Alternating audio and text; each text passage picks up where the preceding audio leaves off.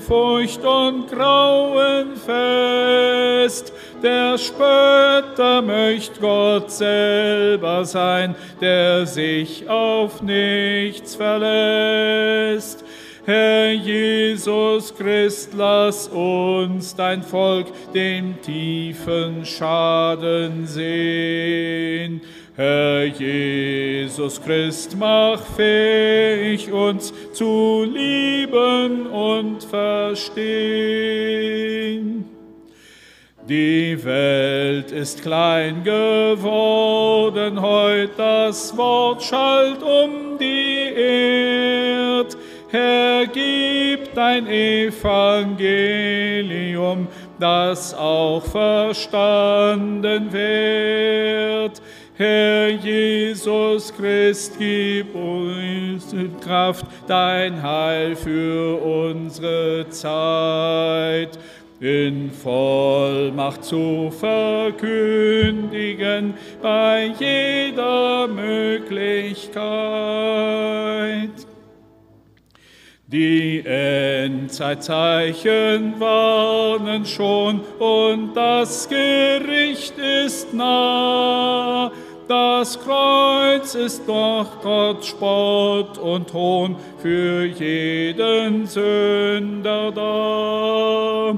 Lass die verlorene Welt uns sehen, dein Kreuz sei das Panier.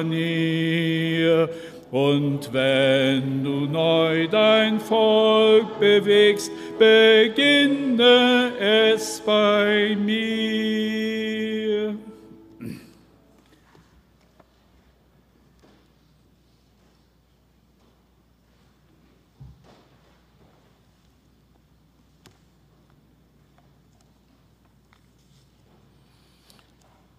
Missionstag der Junta de Missões Nacionais. Oder sagen wir es einmal anders, ein Gedenktag an den Auftrag, den der Herr uns gegeben hat, hinzugehen in alle Welt und das Evangelium dort weiterzusagen, wo es nicht bekannt ist. Vor etlichen Tagen hörte ich einen Bericht von den Gideons und in diesem Bericht wurde gesagt, dass zum Beispiel in China auf 2000 Menschen eine Bibel kommt. Wie viel haben wir zu Hause? X Übersetzungen und wir sind immer wieder darauf aus, eine neue Übersetzung zu bekommen. Warum, weiß ich oft nicht. Vorhin wurde gefragt, wer war bei der Einweihung damals mit dabei. Es waren damals Kinder oder Jugendliche, die mit dabei waren, die das miterlebten. Es wurden mit anderen Worten Augenzeugen gesucht, die damals sahen, was hier geschah. Augenzeugen sind wichtig, denn ihre Aussage kann helfen, Dinge aufzudecken oder zu erklären. Deshalb haben wir hier und da den Aufruf, auch in Zeitungen oder im Radio oder Fernsehen, dass sich Augenzeugen melden. Nicht Leute, die nur gehört haben, Leute, die einen Knall gehört haben, das sind keine Zeugen. Augenzeugen können bezeugen, was sie gesehen haben. Wir wollen heute Morgen das Wort eines Augenzeugen betrachten des Zöllners und römischen Staatsbeamten Matthäus. Er sagt in Matthäus 28, 18 und 19, Jesus trat auf sie zu und sagte, Gott hat mir unbeschränkte Vollmacht im Himmel und auf der Erde gegeben. Darum geht nun hin zu allen Völkern der Welt und macht die Menschen zu meinen Jüngern und Jüngerinnen. Tauft sie im Namen des Vaters und des Sohnes und des Heiligen Geistes und lehrt sie alles, was ich euch befohlen habe. Das ist der Bericht eines Augenzeugen. Und hier heißt es, Jesus trat auf sie zu und sagte, der Auferstandene kommt zu seinen Jüngern nicht als ein Stummer, nicht als einer, der ihnen nichts zu sagen hätte. Er hat etwas zu sagen. Was? Dass Jesus etwas sagte.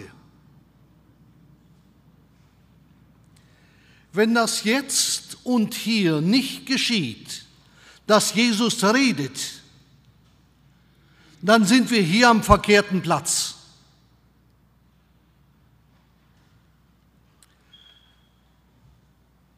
Wenn das, dass Jesus zu ihnen redete, heute nicht bei uns geschieht, dann hören wir nur noch uns selbst. Dann blieben wir mit unserem aktiven Leerlauf stillstehen. Dann blieben wir mit unseren Fragen, mit unseren Problemen, mit unserer Sorge, mit unseren Ängsten, dann blieben wir ein frommer Club. Denn dort, wo Jesus nicht mehr redet, wo er seiner Gemeinde oder der Gemeinde nichts mehr zu sagen hat, bleibt nur noch ein frommer Club übrig. Einer, der da ist, um den Mitgliedern zu gefallen wo die Leitung zu tun hat, was der Club will. Wenn Jesus heute und hier nicht redet, dann wären wir hier zu einer geistlichen Selbstbefriedigung oder sogar nur zu einer geistigen. Dann wären wir Hüter der Altertümer und kämen hier und da zusammen um den Staub abzuwischen, damit wieder etwas Glanz da wäre. Dann wäre unser sogenannter Gottesdienst Zeitverschwendung. Dann hätten wir heute Morgen zwei Stunden länger schlafen können. Dann wäre unser Beten und Glauben ein Vorgaukeln falscher Tatsachen wir würden Leute um uns her betrügen. Dann wären wir, mit Paulus gesagt, die elendesten unter allen Kreaturen. Wenn Jesus nicht mehr redet, redet er zu uns? Wenn er zu uns redet, dann ist das letztlich ein Wirken des Heiligen Geistes. Denn er will durch sein Wort zu uns reden. Und dies sein Wort wird lebendig in uns durch das Wirken des Heiligen Geistes. Und da, wo das geschieht, kommen Menschen wieder zurecht.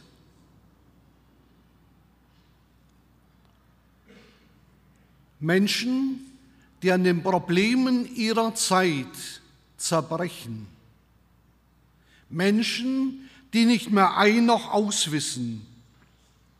Menschen, die nur noch schimpfen und fluchen um sich her hören.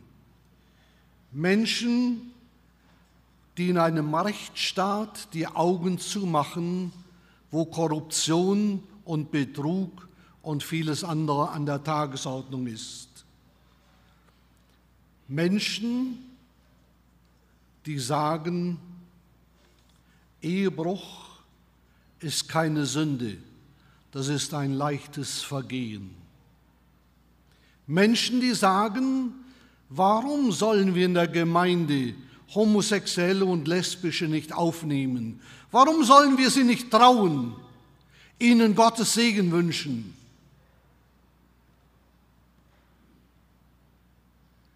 In Deutschland hat man mittlerweile, wie auch in England, Homosexuelle getraut und ihnen das Recht gegeben, ein Kind zu adoptieren. Welchen Spott, welche Frechheit des Menschen, der sich herausnimmt dem Schöpfer gegenüber.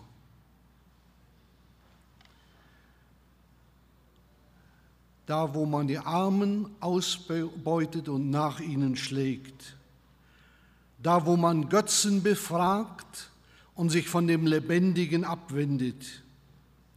Da, wo man Gott verantwortlich macht für die Unglücke in dieser Welt, die er ja hätte vermeiden können.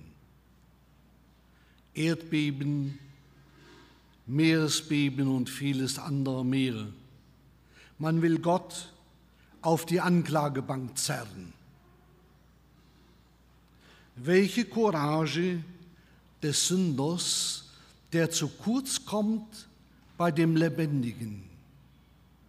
Aber dort, wo Jesus redet, muss sich etwas ändern. Da passiert etwas. Oder wir hören nicht mehr. Mir ist gegeben alle Gewalt im Himmel und auf Erden. Er ist also der, der über den Himmel verfügt. Niemand kann das Ausmaß des Himmels um uns irgendwie in Worte fassen und sagen, Länge, Breite, Höhe und Tiefe ist dieses. Wir wissen es nicht. Lichtjahre, so nennen wir manches, Millionen von Lichtjahren können wir in das All hineinsehen und sind noch nicht am Ende des sogenannten Himmels angekommen. Dr. Hans Rohrbach macht einmal einen Vergleich. Er sagte, wenn Jesus mit der Geschwindigkeit des Lichtes 330.000 Kilometer pro Sekunde, wenn er mit dieser Geschwindigkeit unterwegs ist und der Himmel erst dort beginnt, wo wir nicht mehr hinsehen können, dann ist er noch unterwegs auf dem Weg nach dort. Er wollte damit sagen, dann habt ihr noch Zeit, euch einzustellen auf sein Wiederkommen oder auch nicht mehr. Er, der gesagt hat, mir ist gegeben alle Gewalt im Himmel und auf Erden, er ist der, dem der erste Schöpfungstag und der letzte Tag dieser Welt gehört. Er ist der, der den Weltanfang und das Weltende, auch den Anfang unseres Lebens und das Ende unseres Lebens in seiner Hand hat. Mein ist die Zeit, spricht der Herr, nicht uns. Sein ist die Zeit zu reden, auch heute. Vor seinem Angesicht wird einmal Himmel und Erde fliehen. Eigentlich heißt es dort, Himmel und Erde werden aufgerollt. Da wird die Kulisse, die da ist, einmal weggenommen. Dann werden wir auf einmal hineinsehen in das, was wirklich um uns her geschieht. Mir ist gegeben alle Gewalt. Ich kann all dies wegnehmen. Und dann werdet ihr feststellen, dass diese Erde, die Stäublein Erde, nur der Fußschemel von ihm war. So sagen es die Psalmen.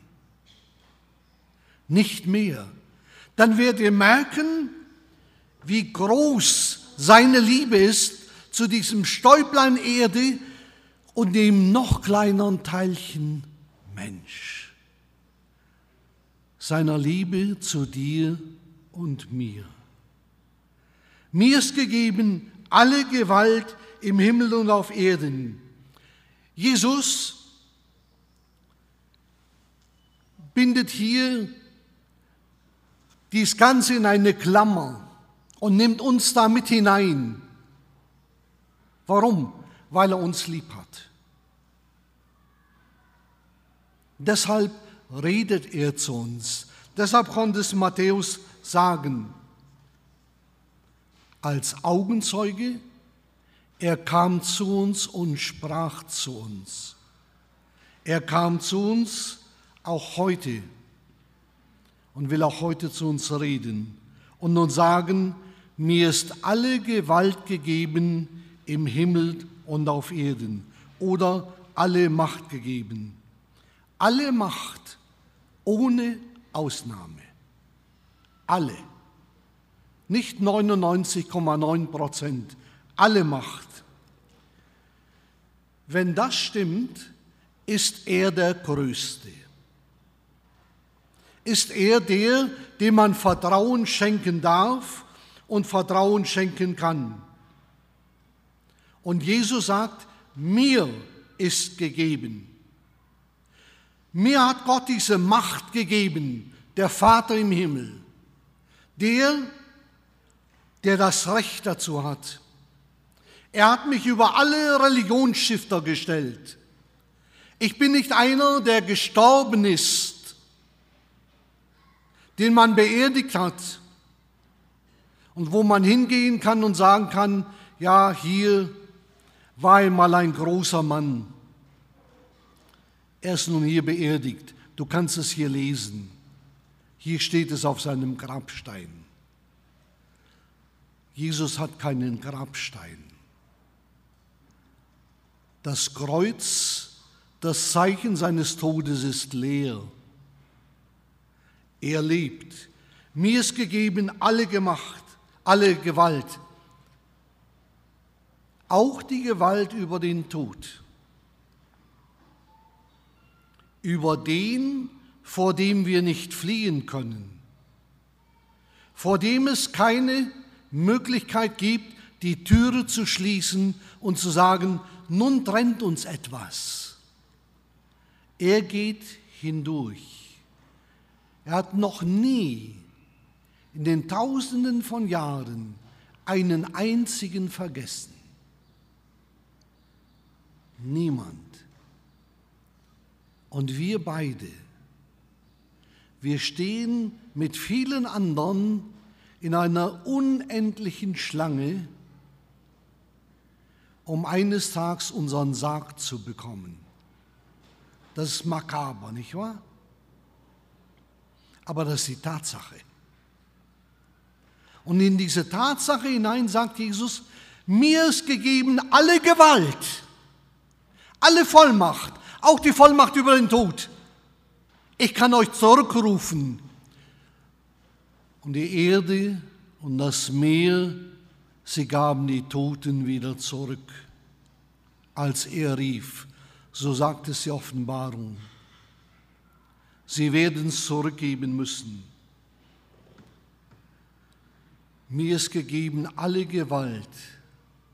Deshalb ersticke nicht in deinen Problemen, in deinen Auswegslosigkeiten. Deshalb lass dich nicht nach unten ziehen, sondern schau nach oben, in die Richtung, von der er kommen will. Mir ist gegeben alle Gewalt. Das heißt auch die Gewalt, die Richtergewalt. Das letzte Urteil zu sprechen steht nur ihm zu. Wir meinen manchmal, wir könnten das tun und tun es oft. Aber mit dem Ausspruch Jesu, mir ist gegeben alle Gewalt, erinnert uns er uns daran, dass ihm auch die Richtergewalt gegeben ist. Über Leben und Tod über die Nähe bei ihm in der Ewigkeit oder die Ferne, die wir Hölle nennen. Mir ist gegeben alle Gewalt über die Großen und die Kleinen, über die, die sich Herrn der Welt nennen und vor ihm doch letztlich nur ein Schatten sind. Mir ist gegeben alle Gewalt im Himmel und auf Erden. Wir müssen uns das immer wieder neu klar machen, mit wem wir es zu tun haben. Wir sehen manchmal nur auf uns und sagen, was können wir schon tun? Welche Macht haben wir? Können wir reden? Niemand wird uns hören. Können wir etwas tun? Keiner wird es sehen. Beter sind Wundervollbringer, Bettler in Lumpen gehüllt. Aber Leute, die Gottes Arm bewegen, die sagen können, Herr, greif du dort ein und schaff Neues. Wirke du zur Ehre deines Namens. Herr, wir können nichts tun, sondern unsere Augen sehen auf zu dir und warten auf deinen Wink, dass du etwas tust. Ein weiteres, mir ist gegeben alle Gewalt. Wenn das wahr ist, dann sind auch die Gegenmächte, die sich hier und da zeigen, in dämonischen Mächten und es ihm untertan. Sie müssen vor ihm weichen. Wenn er gebietet, wird's geschehen. Nicht, wenn wir etwas tun. Er ist der Einzige, der Einzigartige und deshalb hat er auch den Absolutheitsanspruch. Ihm gehört alles.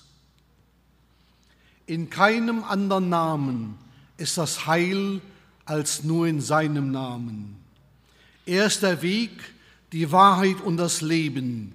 Niemand kommt zum Vater, denn durch ihn. Niemand. Wenn das stimmt und es ist wahr, dass Christus der Herr ist, dann ist der Herr dieser Welt auch Herr über die bösen Mächte, die um uns her sind, die uns hier und da auch zu schaffen machen. Geben wir das ruhig zu. Wir schieben das manchmal so weit weg und sagen, uns kann das nicht passieren. Nun, die Zukunft wird es sagen. Weil ihm alle Macht gegeben ist, gibt es auch ein zweites. Darum geht hin in alle Welt und predigt das Evangelium aller Kreatur. Darum geht hin. Lass mich das einmal kurz aufzeigen. Da ist Weihnachten. Die Gottesfrage ist beantwortet. Wir wissen, wer Gott ist. Er hat sich geoffenbart. Er wurde Fleisch, kam als Mensch wie wir wurde dem Gesetz untertan, wie wir es sein sollten. Und wir sagen es im Glaubensbekenntnis, dass manche kennen und manche können. Ich glaube an Gott, den Vater, den allmächtigen Schöpfer Himmels und der Erden. Glauben wir wirklich an ihn? Oder wie glauben wir? Halten wir es für wahr oder rechnen wir mit ihm? An Weihnachten wurde die Frage, wer ist Gott, geklärt.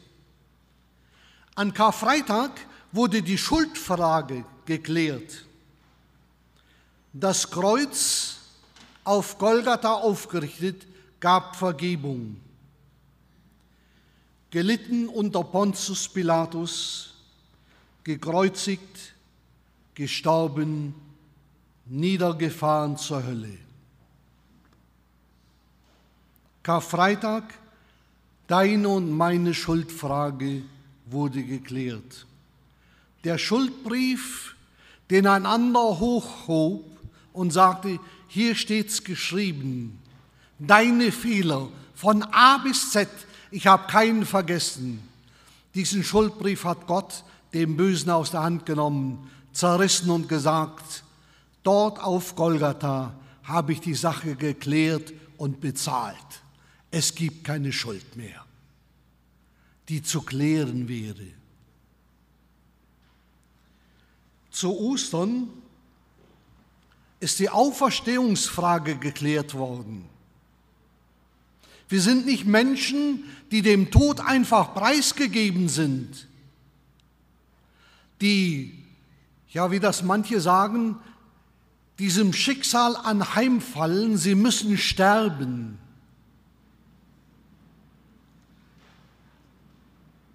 Die Auferstehungsfrage wurde beantwortet. Am dritten Tage auferstanden von den Toten. Was fällt uns dabei ein? Nur er? Was sagt Paulus? Wenn wir nur damit rechnen würden, das wäre zu wenig.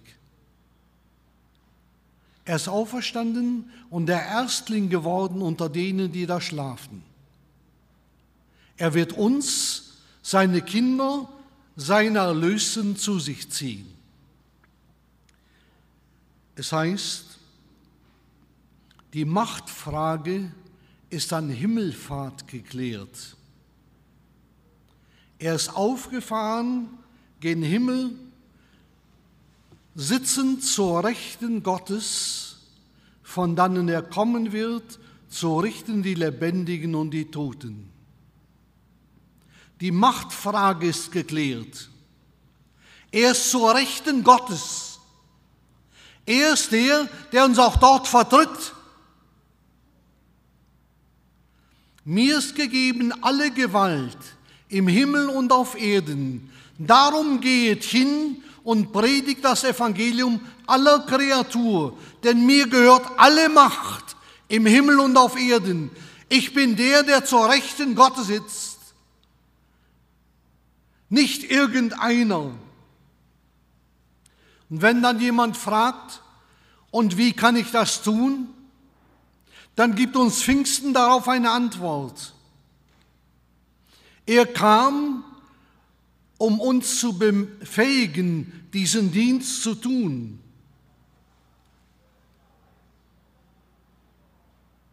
Wie?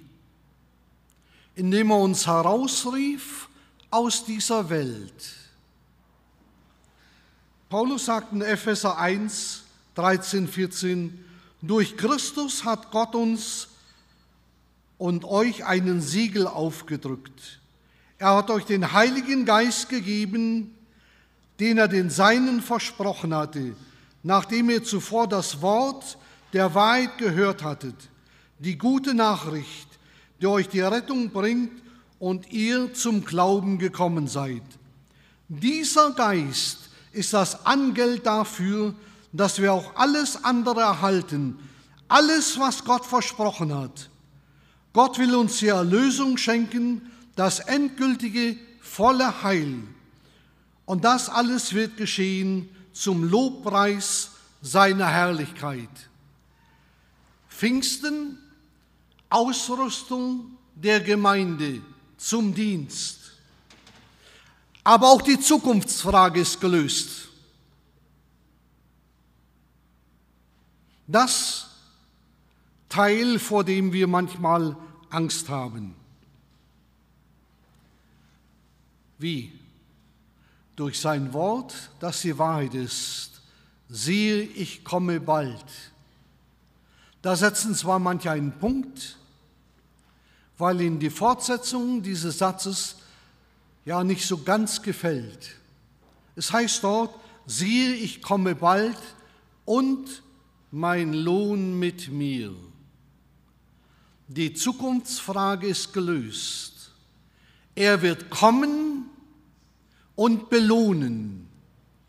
Paulus sagt, ich habe den guten Kampf gekämpft, ich habe Glauben gehalten, hinfort ist mir beigelegt die Krone der Gerechtigkeit, die Gott jedem geben wird, der durchhält, der festhält an ihm und seinem Wort. Mir ist gegeben alle Gewalt, auch die Gewalt über die Zukunftsfrage, über das, was wirklich kommt. Und da brauchen wir nicht erschrocken die Augen zu schließen und zu sagen, nun ja, es kommt sowieso auf uns zu, es hat keinen Sinn, sich weiter darüber Gedanken zu machen. Wollen wir aufgeben? Wollen wir uns ins Schicksal fügen? Nein. Einmal gibt es kein Schicksal, es gibt nur ein Leben im Willen Gottes. Und das ist kein Schicksal. Ein drittes dazu, darum geht hin. Warum? Weil ihm alle Macht gegeben ist, im Himmel und auf Erden, weil die Gottesfrage geklärt ist, weil die Schuldfrage geklärt ist, weil die Auferstehungsfrage geklärt ist, weil die Machtfrage geklärt ist, weil die Frage der Ausrüstung zum Dienst geklärt ist weil die Frage nach der Zukunft geklärt ist. Darum geht hin. Macht euch endlich auf den Weg. Es kommt einem beinahe vor, als würde der Herr da seine Leute so ein bisschen schieben. Geht nun endlich. Bleibt ihr nicht lange stehen. Wir merken das ja bei der Schilderung, die uns wiedergegeben ist in Gottes Wort. Als sie aber noch da standen, sprach der Engel zu ihnen, was seht ihr gen Himmel? Seid keine Sterngucker, solche, die da irgendwie etwas erwarten sondern geht hin. Gehen wir noch oder kaufen wir uns frei? Die Gemeinde Jesu ist heutzutage eine Gemeinde, zumindest im Westen, die sich gerne freikauft. Heute gibt es in China Tausende, die Arabisch lernen. Weißt du warum? Weil sie sich das zum Vorsatz genommen haben, die Mohammedaner zu evangelisieren. Sie lernen Arabisch, um hineinzukommen in diese Welt. Der Araber, der Mohammedaner, die dem Fatalismus verfallen sind, die an einen Gott glauben, der tot ist und die ihn deshalb verteidigen müssen und die vom Frieden reden nach dem Sieg, die vom Frieden reden nach dem Krieg. Das klingt so, ja, beinahe wie an die Zeit des Dritten Reiches, da stand es hier und da, Räder müssen rollen für den Sieg. Diesen Blödsinn haben wir in der Schule noch lernen müssen. Das bei den Mohammedanern normal. Die, von denen wir sagen, ja, normale Leute. Normal? Nein. Chinesen, gläubige Chinesen, Tausende, lernen Arabisch, um die arabisch-moslemische Welt zu missionieren. Darum geht hin. Gehen wir noch? Wir denken vielleicht daran, aber vergessen es, uns dann in Bewegung zu setzen. Das Wort darum geht hin, nahm ein junger Mann ganz praktisch. Er gab seinem Kollegen der keinen Schirm hatte, einen, seinen zweiten Schirm. Da sagst du, was hat das damit zu tun? Wegen diesem zweiten Schirm ging dieser sein Kollege nachher mit zur Kapelle. Zu dem Ort, der vielleicht altmodisch klingt. Er ging mit und er fand Jesus. Das hat einer ganz praktisch genommen. Da ist ein Stotterer in einer Gemeinde und die Gemeinde fragt sich und wundert sich, dass dieser Mann, der kaum etwas vernünftig aussprechen konnte, auf dem Marktplatz so viel Bibeln verkauft. Und sie fragen ihn eines Tages, sag mal, wie kommt es eigentlich, dass du so viel Bibeln verkaufst und wir kriegen kaum eine los, noch nicht mal umsonst? Dann sagt er, ich, ich frage die Leute, ob sie eine Bibel kaufen wollen. Ja und? Und wenn sie keine kaufen wollen, frage ich sie, ob, sie, ob ich ihnen das vorlesen soll. Dann kaufen sie eine.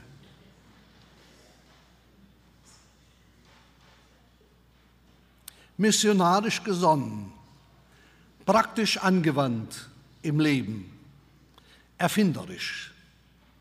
Er hatte sonst keine Gabe, aber er setzte das um. Darum gehet hin. Er ging. Wir schämen uns vielleicht ein Traktat weiterzugeben oder ein Bibelteil oder ein neues Testament. Da kam ich vor etlichen Monaten zu einem Prediger und er sagte zu mir, weißt du, ich habe etwas für dich. Was hast du denn? Ich habe da so ein paar Kisten Neue Testamente stehen, die sind total vergilbt und stinken muffig. Die kannst du mitnehmen, dann sind die hier weg. Ja. Und dann hielt ich an einem, einer Tankstelle und dann guckte einer der Leute dort hinten ins Auto, sah dort eins der Testamente liegen und fragte, kann ich so eins bekommen? Dreckig, vergilbt, muffig, aber er interessierte sich dafür. Wir schämen uns. Wir schämen uns. Darum geht hin. Gehen wir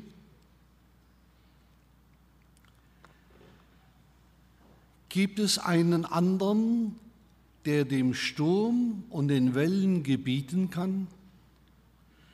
Gibt es einen, dem wir auf dem Wegabschnitt unseres Weges vertrauen können, weil wir wissen, er bringt uns hindurch, weil er gesagt hat, komm her zu mir. Vielleicht sinken wir hier und da, weil wir ihn aus den Augen verloren haben. Aber wir dürfen ihm vertrauen. Er bringt uns hindurch. Es ist der, der uns mit seiner Nähe umfängt. Dort, wo uns keine Angst mehr erreicht. Er kann der Angst gebieten und er bezwingt sie. Wir leben aber noch in der Angst. Deshalb dürfen wir ihm vertrauen. In der Welt habt ihr Angst, aber seid getrost, ich habe diese Welt überwunden. Auf wen sollen wir warten, wenn nicht auf ihn? Wenn nicht auf ihn? Warten wir noch auf ihn? Wartende Leute, Hoffende Leute leben anders, wie wir oft leben. Die leben hellwach. Die beurteilen die Zeitzeichen, die zu sehen sind. Die sagen es nicht, weil es alle sagen, das Weltende ist dicht. Ja, im Deutschen klingt das gefährlich. Das kann dicht sein, da kommt nämlich nichts mehr durch. Oder das kann nah sein, auch dicht. Das Weltende. Es kommt. Wir dürfen ihm vertrauen, denn er bringt uns hindurch. Siehe, ich bin bei euch alle Tage. Darum geht hin.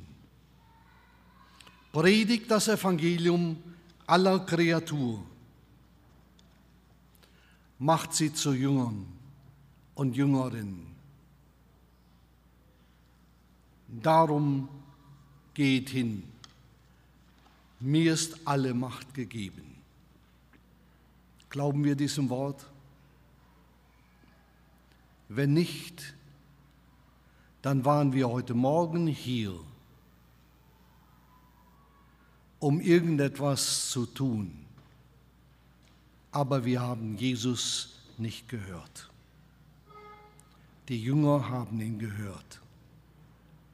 Sie gingen. Gehen wir. Gott mag es uns schenken. Amen.